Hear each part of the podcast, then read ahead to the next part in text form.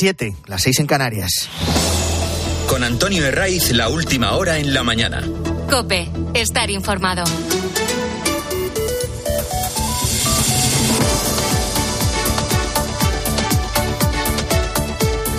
Muy buenos días, gracias por seguir pegado a la radio. En la mañana del fin de semana de Cope es domingo 22 de octubre y hoy vamos a conocer a Bernard, que es el nombre con el que han bautizado a la nueva borrasca que entra por el Golfo de Cádiz. Después de lo que nos dejó el jueves Alín, eh, con lluvia de récord en muchos puntos del centro y del oeste de la península, tampoco nos va a sorprender. ¿eh? Esta oeste Bernard trae lluvias, eh, sí, como todas las borrascas, trae también fuertes vientos y oleaje intenso. En alerta naranja, Cádiz y Huelva por fenómenos costeros. Y luego, eh, alertas amarillas por lluvias en buena parte del oeste, también del centro, donde las precipitaciones van a ser generalizadas. Llevamos dos semanas centrados en lo que pasa en Gaza, bastantes más, bastantes semanas más con la investidura a cuestas, y hay un problema que sigue golpeando a las costas de Canarias y que no deja de crecer. Es un problema y a la vez un desafío. Eh, las cifras son siempre frías, y esta vez son tan abultadas que ya de por sí reflejan la gravedad de la situación. Solo este sábado han llegado a Canarias un millar de inmigrantes.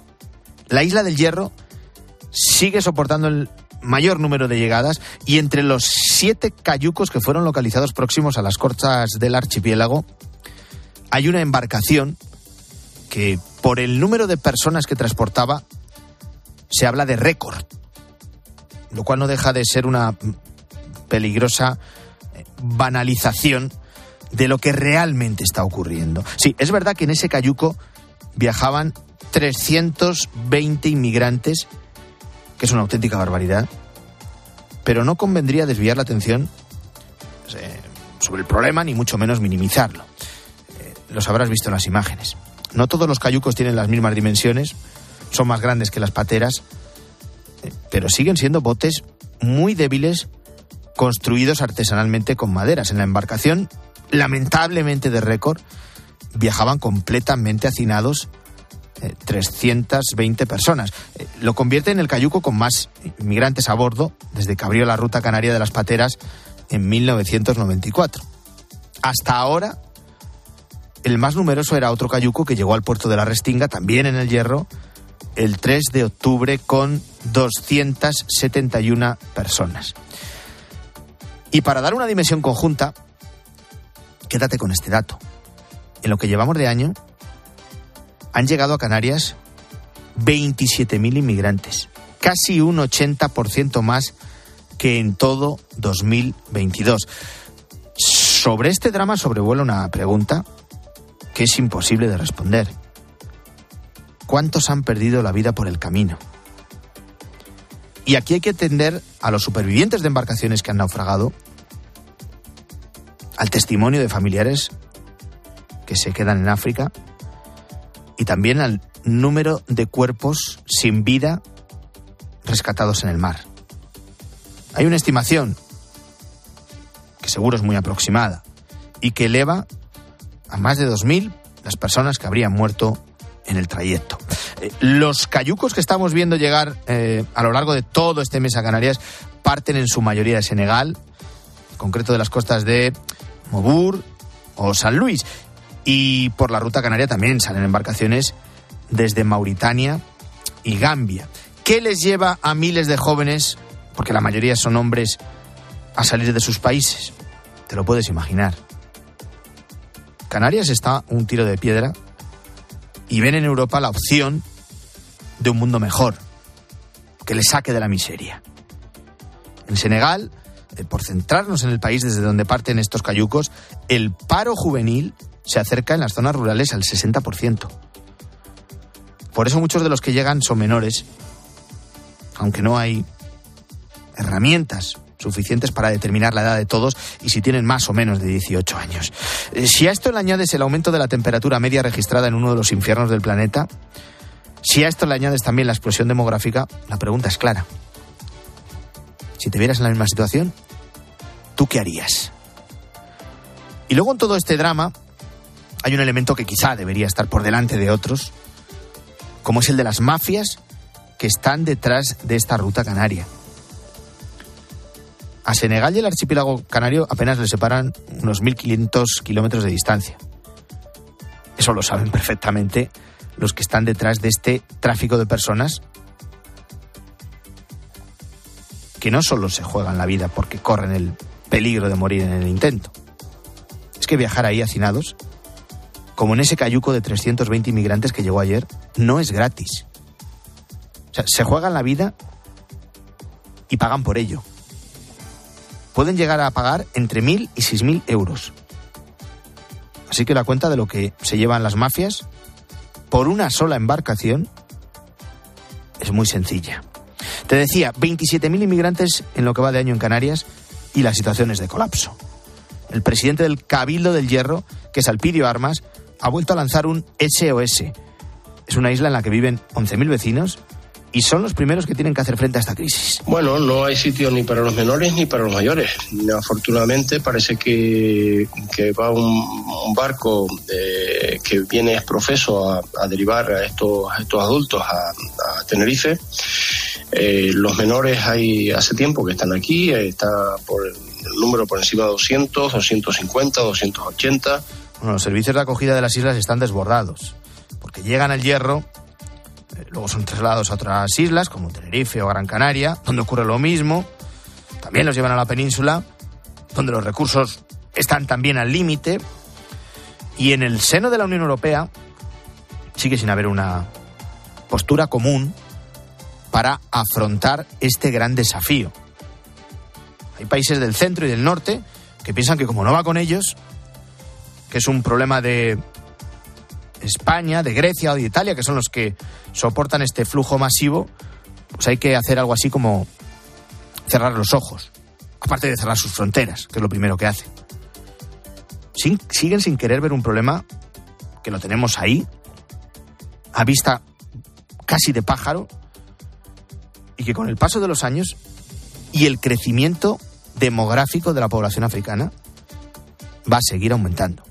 Bueno, pues mañana en COPE vamos a hacer una radiografía muy completa de lo que está ocurriendo, un amplio despliegue con todos los comunicadores de la casa, va a recorrer los puntos eh, clave de las rutas de la migración para poner nombre y apellido, para poner rostro a este desafío, a el drama de llegar a Europa. En Herrera en Cope, Alberto Herrera va a estar en Tenerife y en el Hierro. Mediodía Cope con Pilar García Muñiz se va a acercar a conocer historias sobre cómo viven los inmigrantes una vez llegan a España. En la tarde de Cope, Pilar Cisneros y Fernández de Aro, desde la isla de Lampedusa, un punto intermedio en la ruta migratoria y también de destino. Y luego Ángel Espósito, que va a encender mañana la linterna desde Senegal, que como te acabo de contar, es el lugar de origen de muchas embarcaciones que están llegando a la península, como ese cayuco, con 320 inmigrantes a bordo. En cuanto a la crisis en Oriente Próximo, durante toda la madrugada ha seguido el fuego cruzado con el lanzamiento de misiles. Esto que escuchas es el sonido en una mezquita de Cisjordania, que además de la franja de Gaza es la otra zona en la que se divide el territorio palestino. El ejército israelí asegura que ha bombardeado este templo islámico porque jamás, los terroristas de Hamas, lo estaban utilizando como base para planear un ataque contra territorio israelí. El foco sigue también en el paso de Rafah, entre la franja de Gaza y Egipto, que después de dos semanas de negociaciones ayer por fin se abrió para el paso de ayuda humanitaria. Fue una apertura, podemos decir, casi fugaz. Una veintena de camiones con comida, agua y alimentos que apenas sirven para cubrir las necesidades de un 3% de la población, según las organizaciones humanitarias que siguen trabajando en la zona. A lo largo del domingo se espera que se vuelva a abrir el paso de Rafat para permitir la entrada de más camiones con ayuda humanitaria. Y además de ese sonido, que sigue en bucle de las bombas o la, la crisis humanitaria a la que no nos deberíamos acostumbrar, no hay muchas novedades más.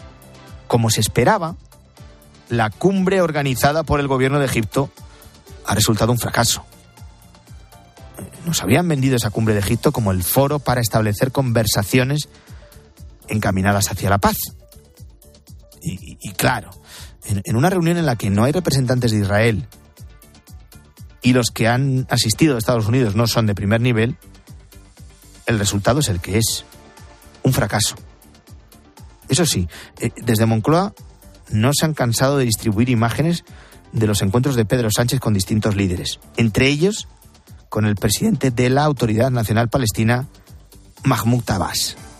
En esa entrevista Sánchez se comprometió a incrementar la ayuda humanitaria y la cooperación a Palestina. Esto está muy bien y no merece el más mínimo reproche, pero da cuenta de las prioridades. ¿Va a viajar Pedro Sánchez de Israel? De momento no lo ha hecho. Y tiene en su gobierno a ministras como Yone Belarra o como Irene Montero que son abiertamente antisemitas. Ayer Sánchez mm, hacía un llamamiento a que la respuesta pare y que jamás también libere a los rehenes.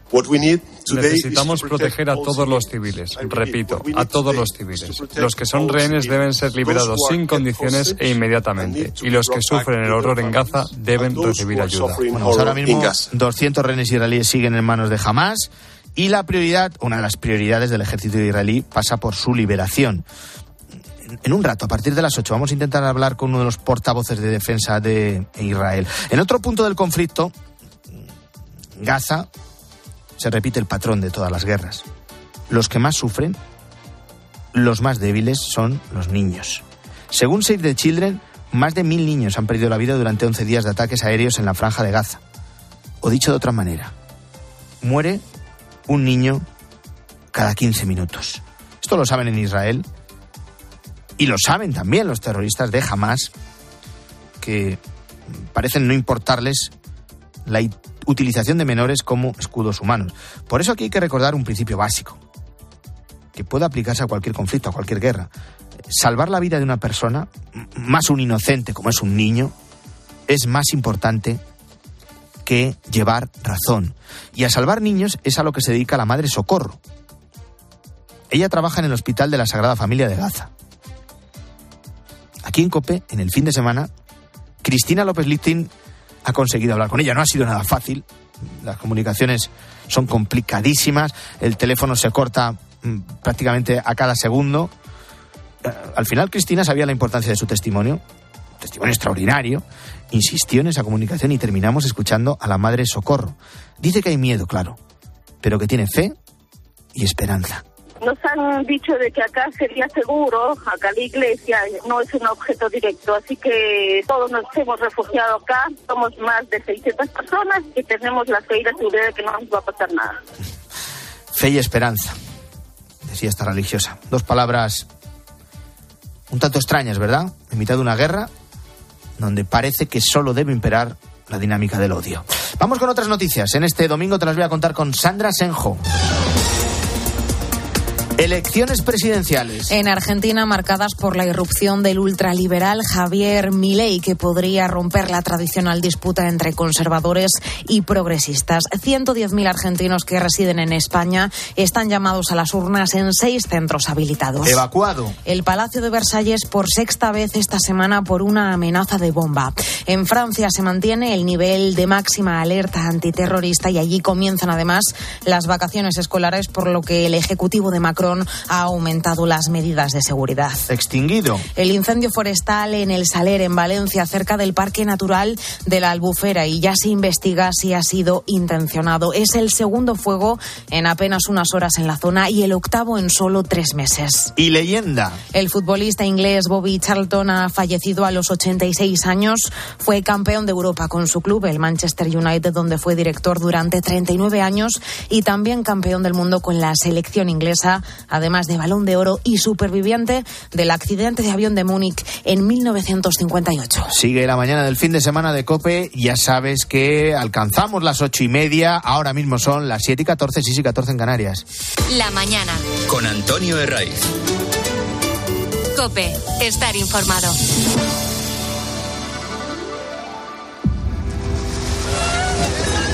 Hace 10 años, 368 personas procedentes de Libia. Murieron intentando alcanzar la costa italiana. Mayday, Mayday, Mayday.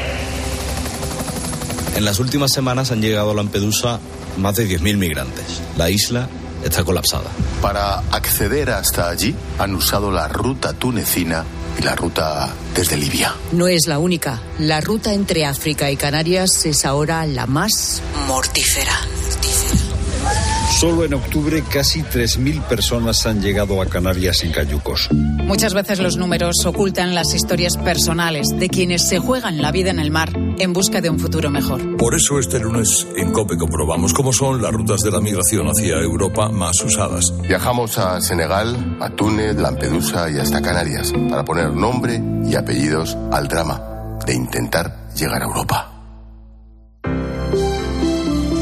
Buenos días.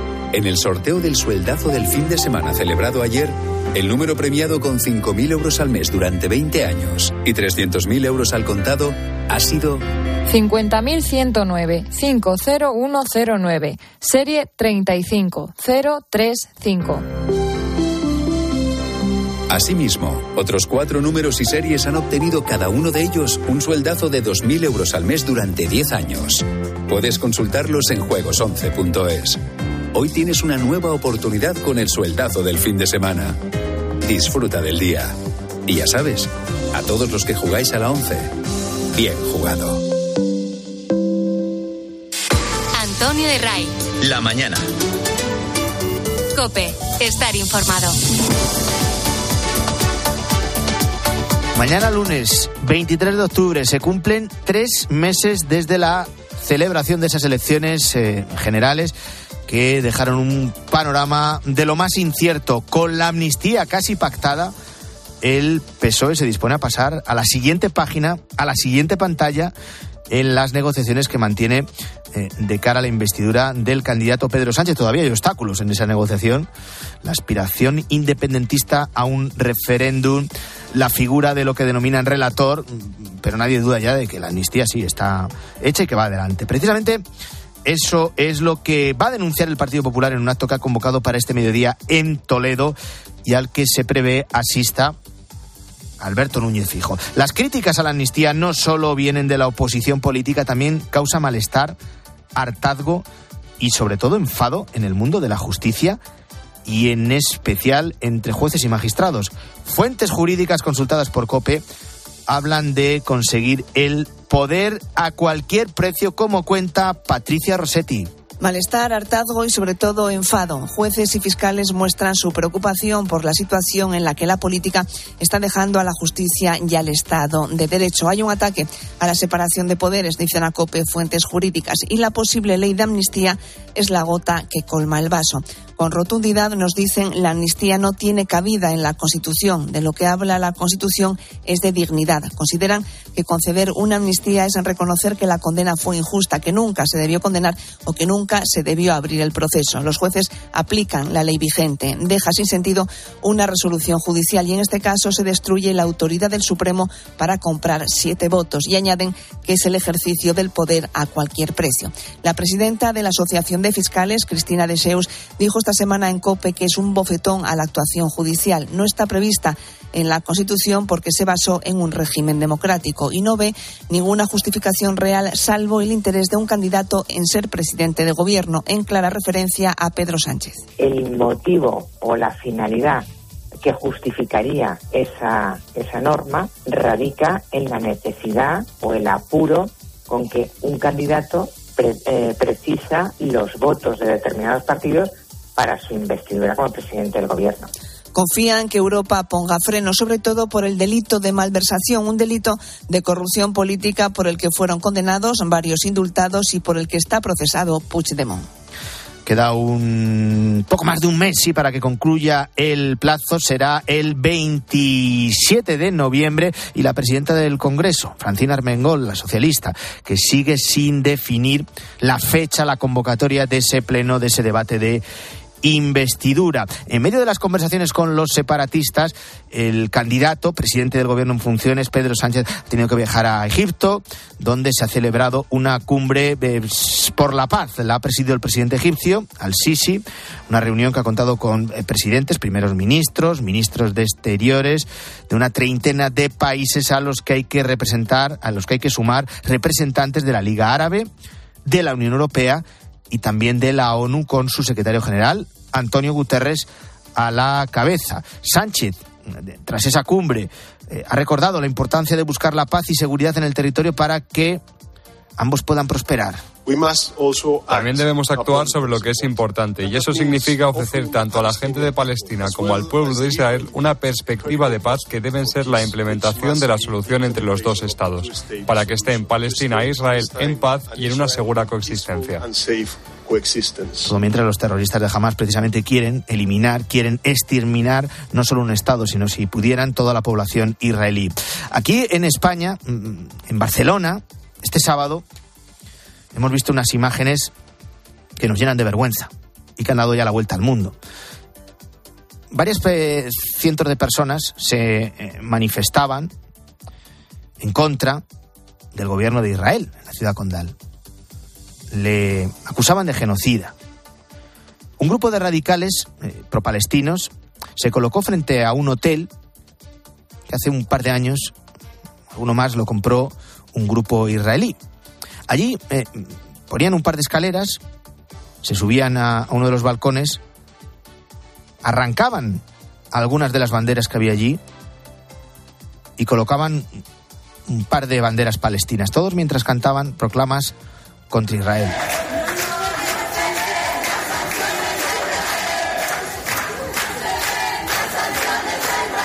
Bueno, pues esto de lo de señalar a los judíos se dedicaban los nazis. Esto no se nos ha olvidado. Y estas imágenes se producen después de que día sí y día también, desde una parte del gobierno, por ejemplo la ministra Yone Belarra, secretaria general de Podemos, se insulte gravemente al gobierno democrático de Israel. Todos esos líderes tienen la opción de presionarle más duramente, con sanciones económicas, que Netanyahu y su gobierno no puedan mover ni un solo euro ni un solo dólar de las cuentas que tiene en el extranjero y también un embargo de armas inmediato. Dejen de vender armas a Israel. Solo así vamos a poder frenar este genocidio y poner fin a esa política de ocupación ilegal y de apartheid que está viviendo el pueblo de Palestina desde hace décadas.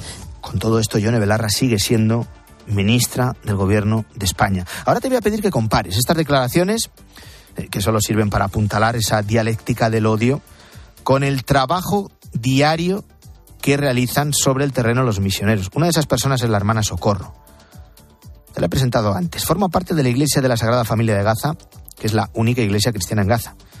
Estos días acogen a cientos de personas de la minoría cristiana de la zona. Su testimonio en el fin de semana de Cope con Cristina ha sido estremecedor. Y el agua y la luz han sido cortadas. Nosotros eh, tenemos los pozos y agua mineral que hemos comprado y alimentos y más o menos tenemos como para unos 18 o 20 días de alimentación. Medicinas tenemos muy pocas, lo que han podido traer los doctores consigo, pero estamos bien, gracias a Dios, y con mucha fe y con mucha esperanza de que esto va a pasar pronto. Precisamente hoy domingo la Iglesia celebra el DOMUN, el Domingo Mundial de las Misiones, y gracias a la generosidad de todas las personas que colaboran, que colaboráis con el DOMUN, se sostienen por todo el mundo más de mil territorios de misión.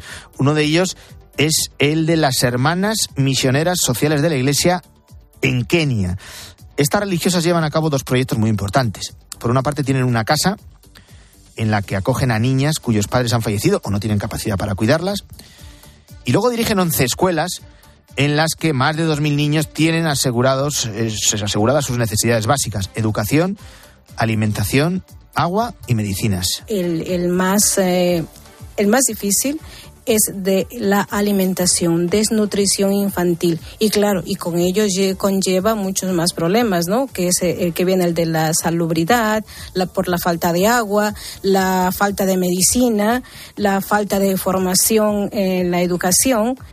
Ella es la hermana María Chica, perteneciente a esta congregación de las Hermanas Misioneras Sociales de la Iglesia. En el distrito de Turcana existen más de 40 eh, tribus con lenguas distintas, pero las hermanas no tienen problema en entenderse con ellos porque aseguran que todas ellas hablan un mismo idioma, el de la ayuda a los demás, y que con nuestra pequeña ayuda, nuestra pequeña aportación, hoy, Día del Domun, se puede hacer aún más grande. Bueno, hoy hay elecciones en Argentina. Tres candidatos con la fuerza suficiente para ganar. ¿Y quiénes son esos candidatos? ¿Qué se juega Argentina en estas elecciones? Bueno, enseguida te contesto a estas preguntas, pero antes puede que tras hoy no haya ningún candidato elegido para gobernar. Solo el candidato que obtenga el 45% de los votos válidos o el 40% con una diferencia de 10% sobre el segundo puede ser eh, nombrado presidente de la República Argentina. De lo contrario, eh, las dos eh, candidaturas más votadas se volverán a enfrentar en una segunda vuelta el 19 de noviembre. ¿Quiénes son esos candidatos? Encabezando las encuestas está el economista ultraliberal Javier Milei. ¡Viva la libertad, carajo!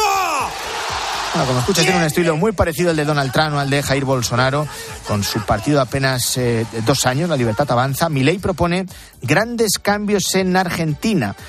Entre sus medidas está un referéndum que derogue la ley del aborto, también una reestructuración de la administración pública, recorte del gasto, cerrar el Banco Central o por considerarlo responsable de la emisión monetaria sin freno o dolarizar la economía. Por una cuestión de hastío. Argentina está cansada de promesas que no solucionan nada. Es una polarización de la sociedad que acaba eh, teniendo un efecto boomerang. Es una tendencia centrífuga que se aleja del centro, que acaba convulsionando todavía más la, política de estos países. Es el profesor de Relaciones Internacionales de la Universidad de San Pablo, Luis Rodrigo de Castro. Así resume porque el éxito en las encuestas del candidato Javier Milei en segunda mmm, posición en las encuestas está el peronista Sergio Massa que es el actual eh, ministro de Economía y también con opciones eh, la candidata del partido llamado Juntos por el Cambio, al que perteneció el expresidente Mauricio Macri y que ahora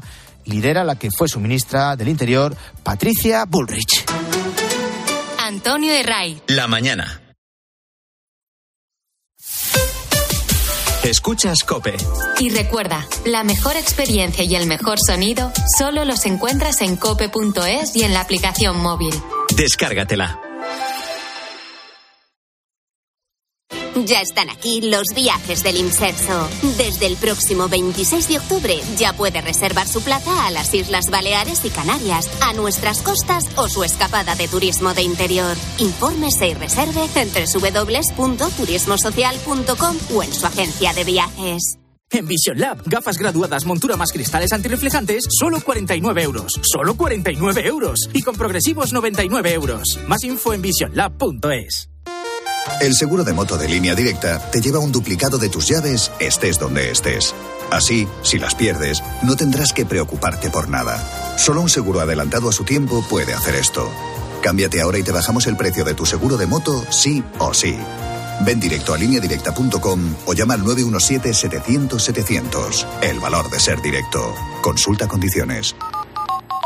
¿Y tú? ¿Por qué necesitas fluchos? Porque es tiempo de pensar en lo que te gusta, en la moda que te hace sentir vivo, chic, casual, sport. Nueva colección de otoño-invierno de fluchos. La nueva moda que viene y la tecnología más avanzada en comodidad unidas en tus zapatos. ¿Y tú? ¿Por qué necesitas fluchos? Fluchos. Comodidad absoluta. En Obramat tenemos todo tipo de soluciones en eficiencia energética, paneles solares, inversores, baterías, así como aerotermia y todo lo necesario para su instalación. Profesionales de la construcción y la reforma. Obramat. Por el aniversario de Supercore, Hipercore y Supermercado El Corte Inglés, tenemos un 15% de regalo en todos los jamones, paletas y lomos por piezas. Un 15% de regalo para próximas compras. Supercore, Hipercore y Supermercado El Corte Inglés. ¿Qué necesitas hoy? Y además, hay un millón de euros en premios. A ver esa foto, decir patata. ¡Hijolusa! Es que decir patata es decir hijolusa. Entre nuestra gran variedad encontrarás la patata perfecta para tu plato, siempre con la misma calidad. Patatas hijolusa. Empresa colaboradora del Plan 2030 de apoyo al deporte de base. Tras una operación, cuidados y servicios de convalecencia y rehabilitación para personas mayores en Domusby. Reduce complicaciones y retoma la actividad diaria. Pide información en tu centro Domusby más cercano o consulta en nuestra página web domusby.es. Cuando necesitas estar cuidado, Domusby está a tu lado. Los fines de semana en la radio. Atención, a punto de saltar los dos equipos. El deporte con Paco González, Manolo Lama y el mejor equipo de la radio deportiva. ¡Balón que queda muerto! Los fines de semana todo pasa en tiempo de juego. ¡Tiempo de juego! Todo pasa en Cope.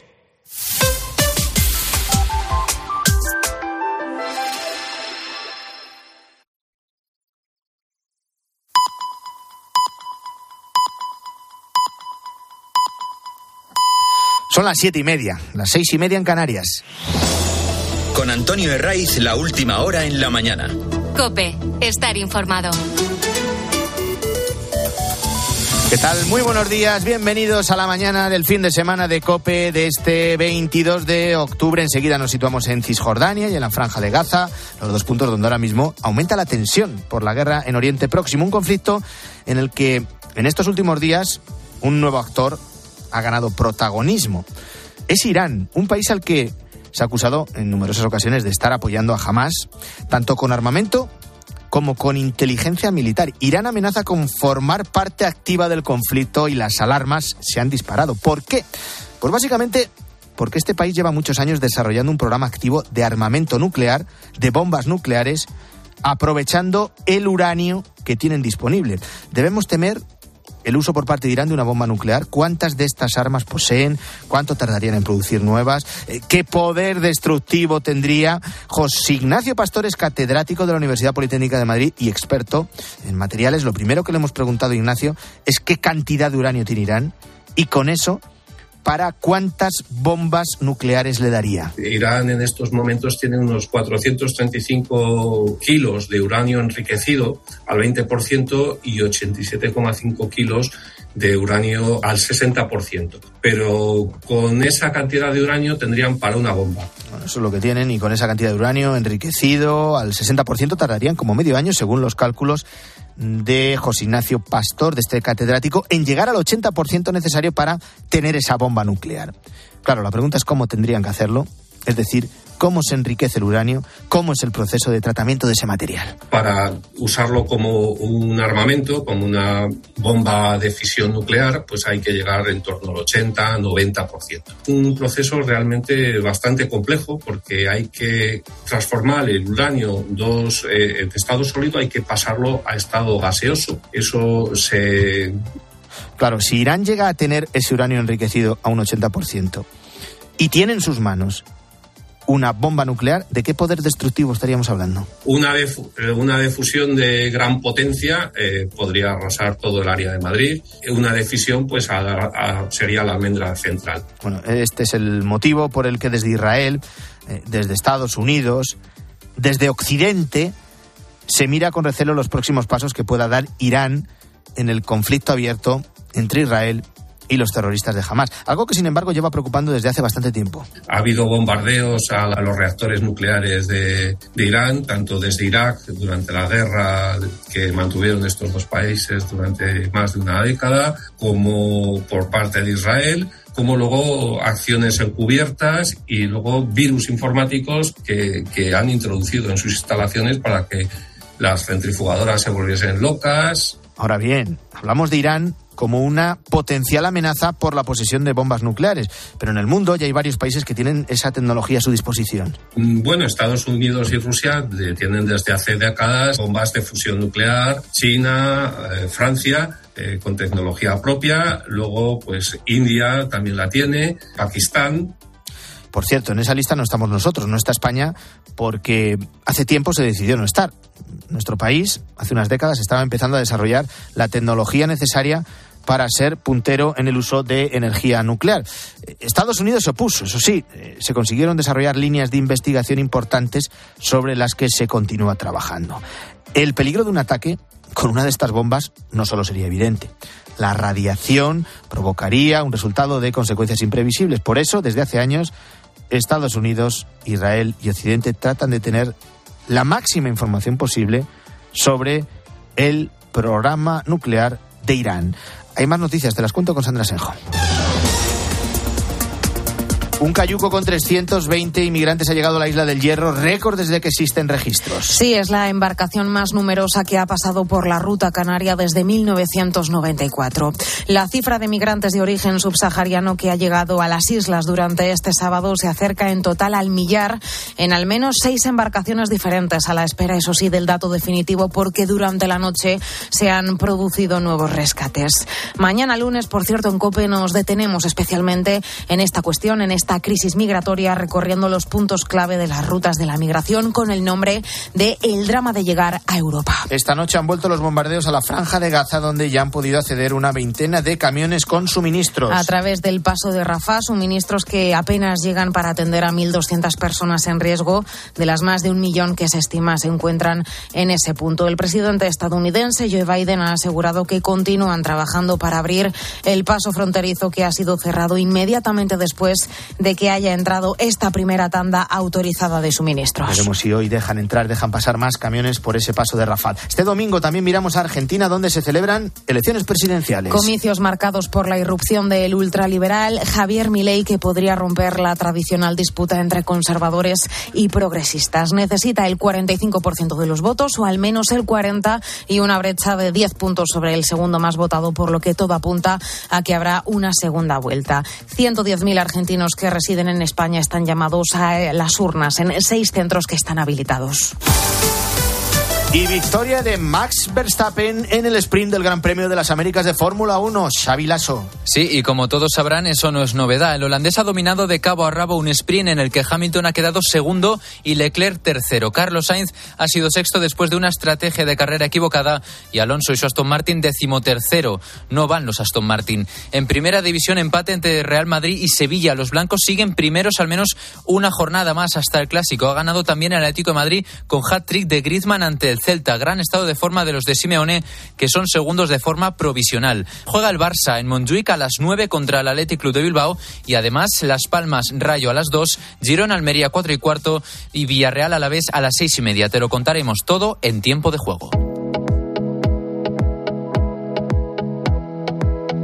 A las 7 y 36 eh, volvemos al kiosco, repasamos eh, los periódicos de este domingo. Guillermo Vila, buenos días de nuevo. Hola Antonio, ¿qué tal? Hoy la prensa trata de averiguar el estado de las negociaciones para la investidura de Pedro Sánchez. Sí, la mayoría la verdad que busca como fuente el independentismo catalán. Puigdemont quiere volver a España, dice el debate, que las quejas internas y la desmotivación de sus seguidores no arrugan al expresidente autonómico, que sigue empecinado en cerrar un acuerdo con Sánchez. Y aunque Voz Populi alude a los nervios del PSOE, PSOE por el secretismo y el retraso en los avances, el Independiente asegura que el PSOE prevé cerrar pronto el pacto programático con Sumar.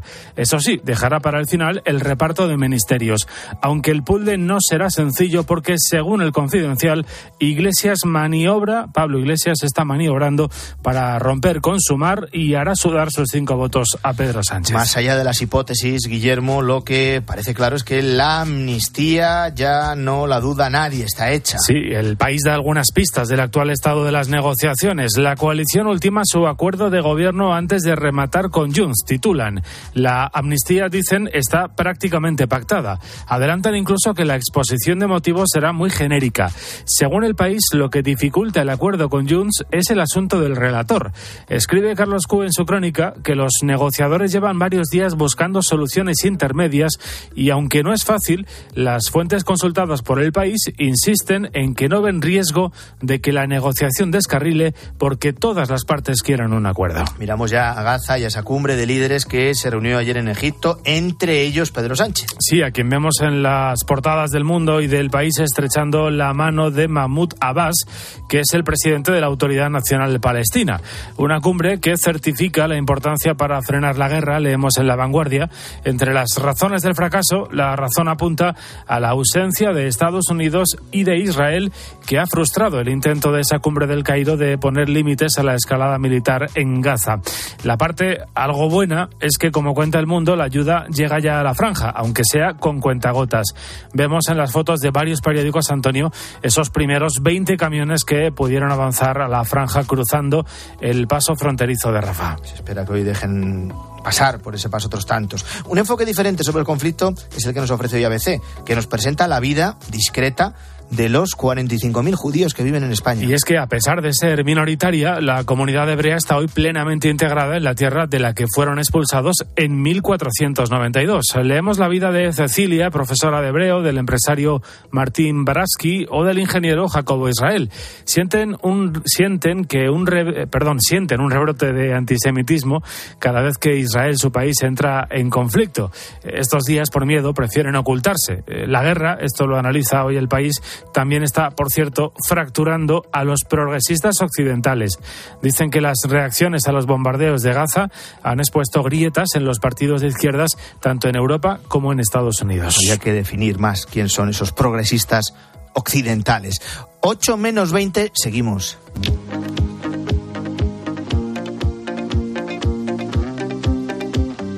Antonio de Ray. La mañana. Cope, estar informado. Este sonido puede tener los días contados para niños y adolescentes.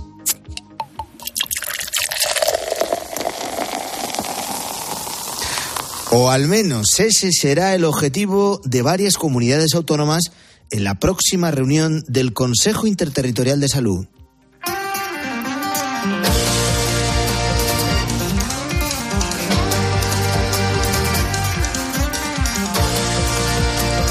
Galicia, Castilla-La Mancha, Baleares y Valencia quieren prohibir la venta de bebidas energéticas a los menores de edad para el próximo año. Y la realidad es que no, no estamos hablando de refrescos. El Observatorio Español de Drogas y Adicciones señala que casi la mitad de los adolescentes de entre 14 y 18 años consumen habitualmente bebidas energéticas, pese a que los expertos alertan de los peligros para la salud. Jaime es uno de esos menores que toman habitualmente bebidas energéticas. Pues al principio sí que lo haces un poco porque te ayuda a despertarte un poco más, a tener más, más energía, ¿no? Pero claro, esto es como todo, luego te acostumbras y ya no te hace nada, te lo tomas por, por pura costumbre, porque, porque ya no te despiertas igual sin tomártelo y acabas empezando a tomar más a, a lo, largo de, a lo largo del día. Entonces, pues al final es- se vuelve casi una adicción. Las bebidas energéticas a examen. Álvaro Saez, buenos días. ¿Qué tal, Antonio? Buenos días. ¿Sabemos realmente lo que contienen? Pues mira, cada lata aproximadamente de estas bebidas eh, es de medio litro, ¿no? Es una lata así alargada con muchos colores, son fáciles de, reconocer. Así que eh, probemos a echar en un, en un tazón que tengamos en casa eh, todos estos ingredientes para visualizar realmente qué es lo que, lo que contienen estas bebidas energéticas. Lo principal es la cafeína. Así que echa tres cafés solos, tacitas pequeñas pero tres. Y el segundo ingrediente principal es el azúcar. ¿Cuánto azúcar tiene una, una lata de medio litro? Pues son 75 gramos de azúcar, es el triple de lo que recomienda la Organización Mundial de la Salud. Y 75 gramos, a lo mejor lo visualizamos mejor, eh, si te digo que son 15 sobres de azúcar para café. Qué barbaridad. Bueno, aparte de esos eh, dos, que son los principales eh, ingredientes, hay algún otro más eh, exótico, por ejemplo, el ginseng. Que es una especie de planta, Antonio, una hierba medicinal que se usa en China para el tratamiento genérico de algunas dolencias, que a corto plazo no tiene efectos secundarios, pero a día de hoy no hay estudios comprobados y fiables sobre su, af- su eficacia en el largo plazo. No, tampoco los hay sobre la taurina, que es otro de los eh, productos que tienen estas bebidas energéticas. Según los productores, tienen la función de mejorar nuestra concentración. La realidad es que la Unión Europea ya desde el año 2009 viene recordando que la taurina no es un estimulante. Y luego, Antonio, esto ya dependiendo de las marcas, de los sabores, hay algunas que tienen guaraná y también es un estimulante, es una de esas hierbas que comentábamos antes cuyos efectos en el largo plazo aún no están testados. Y todo eso es lo que lleva. Ahora vamos a comprobar qué pasa si nos tomamos una lata de medio litro de estas bebidas energéticas.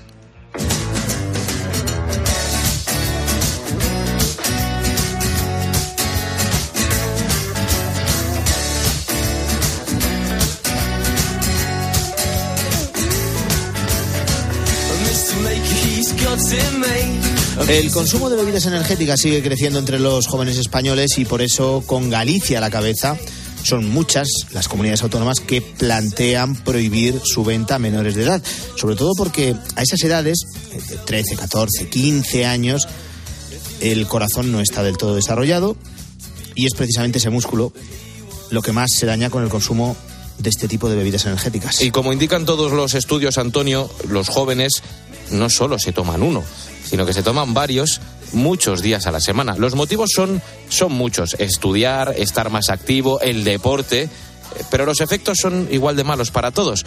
Lo cuenta en COPE el cardiólogo Manuel Anguita. cuando se, se toman tres o cuatro botes, latas de esas que, que, que, por, desgracia toman tanto los jóvenes, pues se pueden producir subidas importantes de, de presión arterial, crisis hipertensivas, pueden producir palpitaciones, incluyendo taquicardia grave, que en algunos casos podrían incluso degenerar en muerte súbita y también se puede, podrían producir por ese aumento de la, de la frecuencia cardíaca, de la cifra de presión arterial, incluso un infarto o un ictus. Eh, decías que uno de los motivos eh, por el que los jóvenes toman esas bebidas es eh, cuando van a hacer deporte, antes, durante, después, principalmente porque estas marcas financian a muchos deportistas. Y aquí hay que recordar una cuestión evidente. No confundir bebida energética con bebida isotónica. Es casi una forma de, dopaje porque las personas piensan que así va a aumentar su rendimiento y, eh, y, cuando se mezcla, se junta un esfuerzo muy importante que ya de por sí puede producir una, una sobrecarga al corazón. Si eso además se le añade el efecto estimulante de esta sustancia, pues el efecto se, se multiplica y aumenta el riesgo, por ejemplo, de tener muerte súbita. Otro problema, Antonio, es la mezcla de estas bebidas energéticas con el alcohol que básicamente lo que hace es enmascarar los efectos en el organismo a cambio de aumentar la euforia, disminuir la fatiga, el agotamiento, es decir, que aguantemos más de fiesta y como consecuencia el paciente no nota el efecto del alcohol en su cuerpo y eso podría llegar, ojo, a que produzcan intoxicaciones graves. Y al final la suma de todas esas sustancias provoca un mismo problema que no solo afecta a nuestra salud física, también a la mental produce adicción y tolerancia, es decir, se adquiere el hábito, se produce incluso una dependencia que te obliga a seguir tomándolo, con lo cual los daños que produce, por ejemplo, a nivel cardiovascular, a nivel del corazón y a nivel neurológico, van aumentando, ¿no? Y además, como se produce tolerancia, pues cada vez las personas que lo toman pues necesitan tomar mucho más, con lo cual los efectos también aumentan. Vamos a seguir descubriendo cómo afectan estas bebidas energéticas a nuestro cuerpo.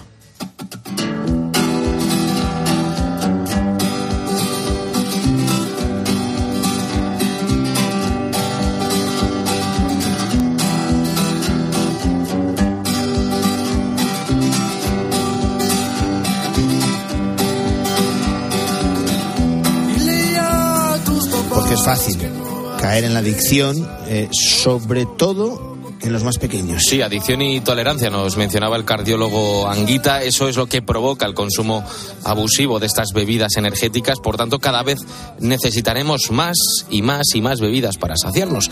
¿Y esto en qué se traduce? En insomnio, en irritabilidad, en estrés. Los efectos por el consumo a largo plazo aún están por estudiarse, por lo que se podrían sumar muchas más consecuencias negativas del abuso de estas bebidas. Pero los psicólogos ya avisan de que sus consultas están llenas de jóvenes con estos problemas. Nos lo cuenta Antonio Rial, psicólogo centrado en estas adicciones. Los problemas a nivel de somatización son significativamente mayores y a nivel de irritabilidad, de ansiedad, a nivel de depresión, las tasas se multiplican por tres. No sabemos si es causa-efecto, pero tiene todos estos riesgos, todos esos problemas asociados. Esos son los, los efectos psicológicos más evidentes, pero luego hay otros que no lo son tanto, que cuesta verlos y empiezan a preocupar y mucho, y es el aumento de la agresividad. Accidentes, lesiones, peleas, altercados con la policía, conductas sexuales de riesgos que llegan a multiplicarse por día. Además, las tasas de borrachera también se multiplican. Y resulta que la tasa de positivos en un test que mide problemas con el alcohol es 6-7 veces mayores. Problemas con el cannabis es 6 o 7 veces mayores. Y problemas con las sustancias en general, 6 o 7 veces mayores. Un asunto que va a ser, sin duda, uno de los debates centrales de la próxima reunión del Consejo Interterritorial de Salud. Galicia, Castilla-La Mancha, Baleares y Valencia apuestan por prohibir la venta de bebidas energéticas a los menores de edad para el próximo año. ¿Y tú qué piensas? Escríbenos en Twitter, en arroba cope y en facebook.com barra cope. Joselito y Marisol. Dos prodigios de la canción española frente a frente. Eso no es un crío, es un regimiento. El pequeño coronel y Marisol rumbo a Río. ¡Nos vamos al Brasil! El domingo a las 3 menos cuarto de la tarde. Viva el cine español en 13.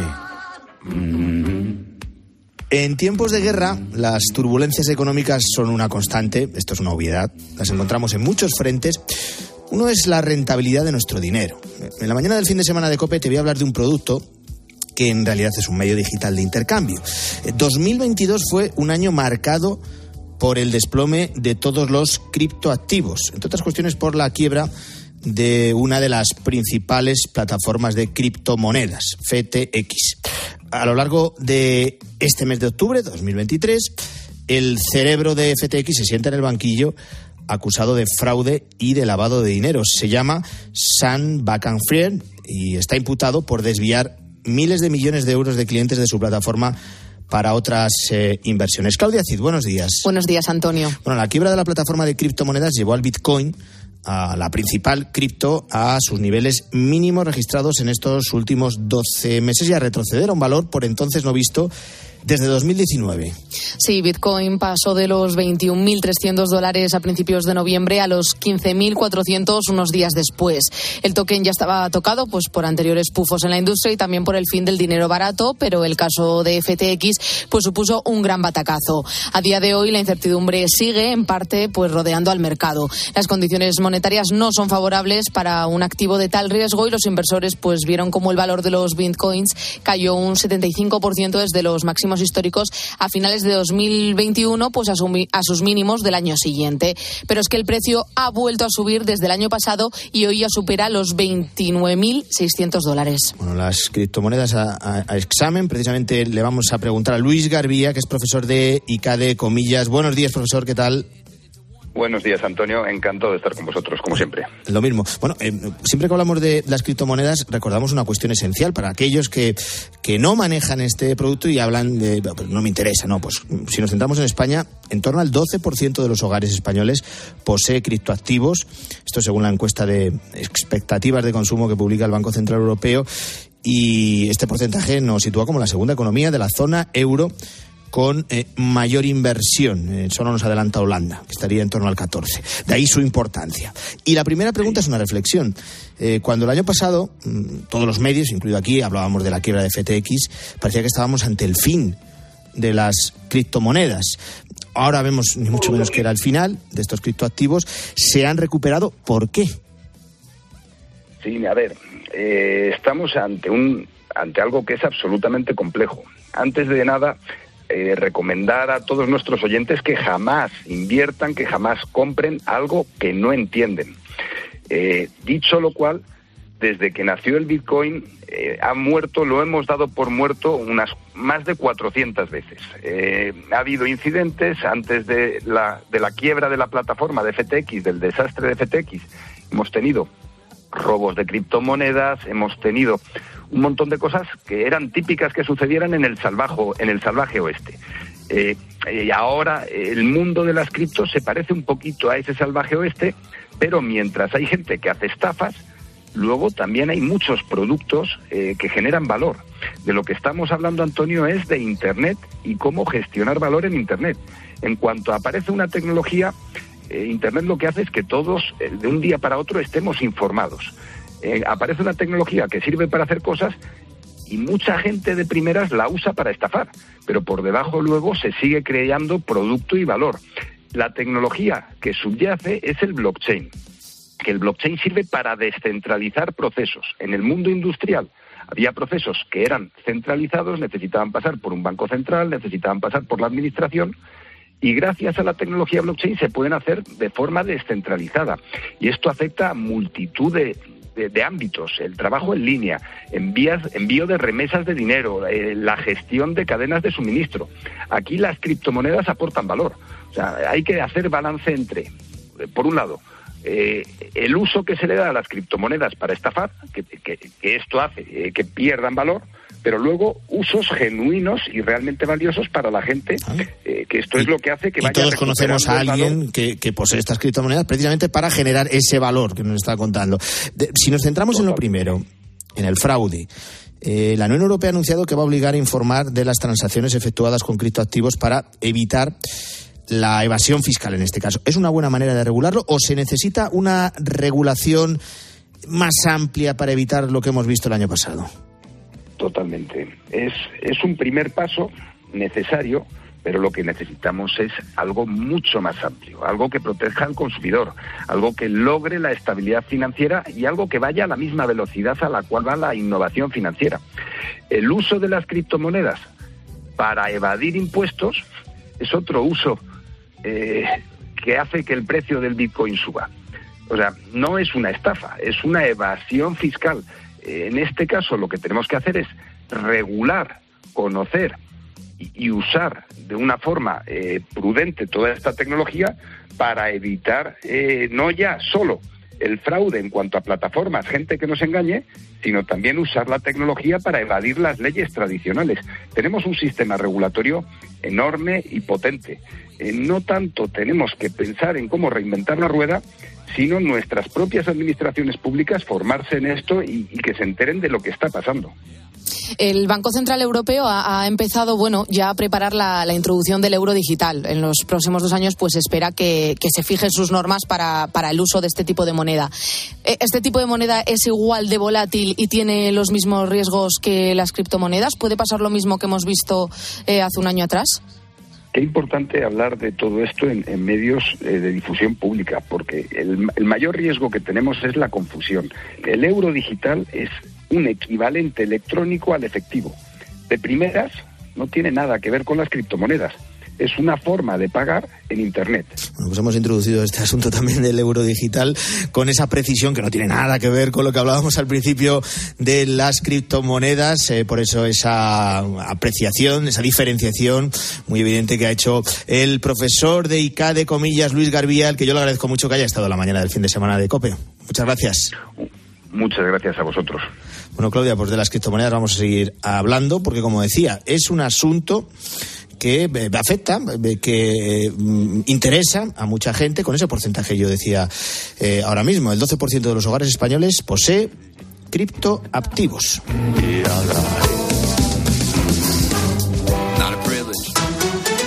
Antonio de Ray. La mañana. Escuchas Cope. Y recuerda, la mejor experiencia y el mejor sonido solo los encuentras en cope.es y en la aplicación móvil. Descárgatela. Me encantan tus zapatillas. ¿Verdad? Pues a mí me encantan el doble. ¿El doble? Claro, porque hasta el 10 de enero, si compras en las mejores marcas a través de Wilet, la app de Repsol, ahorras hasta un 40% del importe en saldo Wilet. Multiplica por dos tu ahorro. Por dos, esto hay que aprovecharlo. Más información en Repsol.es.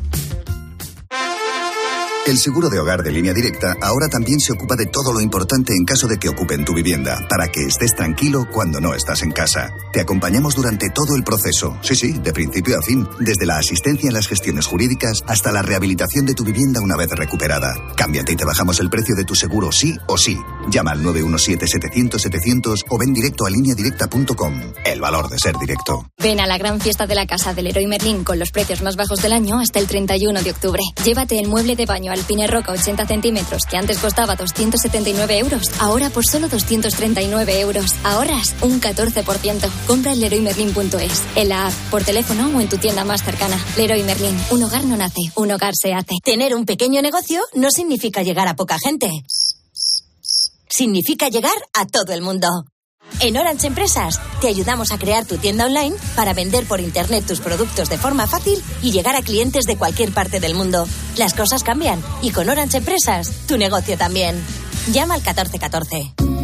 El mundo se enfrenta a uno de los mayores retos de todos los tiempos y cada uno de nosotros tiene un papel que desempeñar en la transición energética.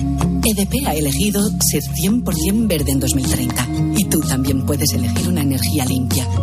Pásate a la energía solar en tu hogar con EDP y ahorra hasta un 90% en tu consumo eléctrico. ¿Qué eliges tú? EDP. Nosotros elegimos la Tierra. Descubre nuestra oferta solar y consulta condiciones en edpenergia.es. Cambia tus desayunos y meriendas con HSN. Aprovechate de hasta un 55% de descuento en alimentación saludable hasta el 22 de octubre. Harina de avena, almendra o arroz, tortitas proteicas, cremas y mantequillas. HSN. Nutrición de calidad para una vida sana. Para acabar el día en la radio. El análisis y la reflexión de Ángel Expósito.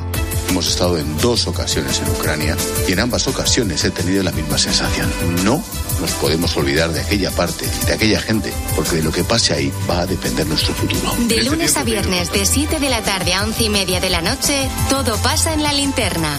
Todo pasa en Cope.